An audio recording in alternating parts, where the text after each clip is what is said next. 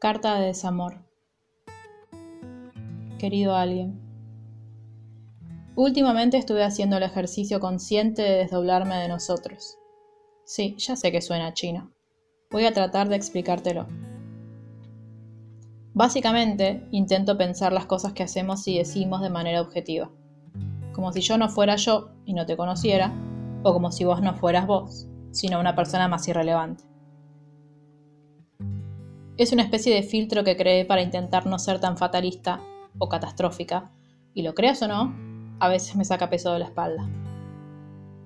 Ver que nada es tan tremendo como a veces se ve desde adentro de mi cabeza, o entender que la única que analiza esas cosas soy yo, porque tengo miedo. Miedo de volver a romperme en cualquier momento. Miedo de no poder seguir así como hasta ahora. Y ya sé que es medio una boludez decirlo, pero durante mucho tiempo me preocupaba un montón que la gente se diera cuenta de lo mal que le estaba pasando.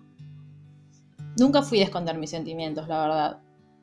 Para los buenos y para los no tan buenos, fui siempre muy transparente. Porque en definitiva es algo que nos pasa a todos, decidamos traerlos a la superficie o no. Pero también sé, y descubrí más con los años, que no todos son empáticos con el dolor ajeno.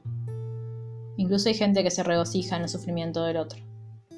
Y no es mi intención hoy ahondar en ese tema porque me, me parece repugnante pero sí decirte que fue un fantasma con el que conviví por mucho tiempo. Por eso mi nuevo método, el de cuando esos pensamientos me hacen entrar en bucle, tomarme 5 segundos para sacar la cabeza, tomar aire y tratar de analizar con calma y objetividad si es efectivamente algo por, por lo que tenga que preocuparme o algo a lo que tenga que darle el peso que naturalmente le doy. En general la conclusión es que no, pero tampoco es tan fácil hacérselo entender a mi cerebro. Sigue maquinando, sigue intentando encontrar puntos de fuga para su hilo de pensamientos. Pero voy a poco. La calma no es algo que se me dé fácil en general, mucho menos si vos estás en el medio. Me contento con no permitir que los que aparecen me limiten el día a día, que no me lo modifiquen demasiado. Y sobre todo que no boicoteen lo que la realidad misma todavía no boicoteó.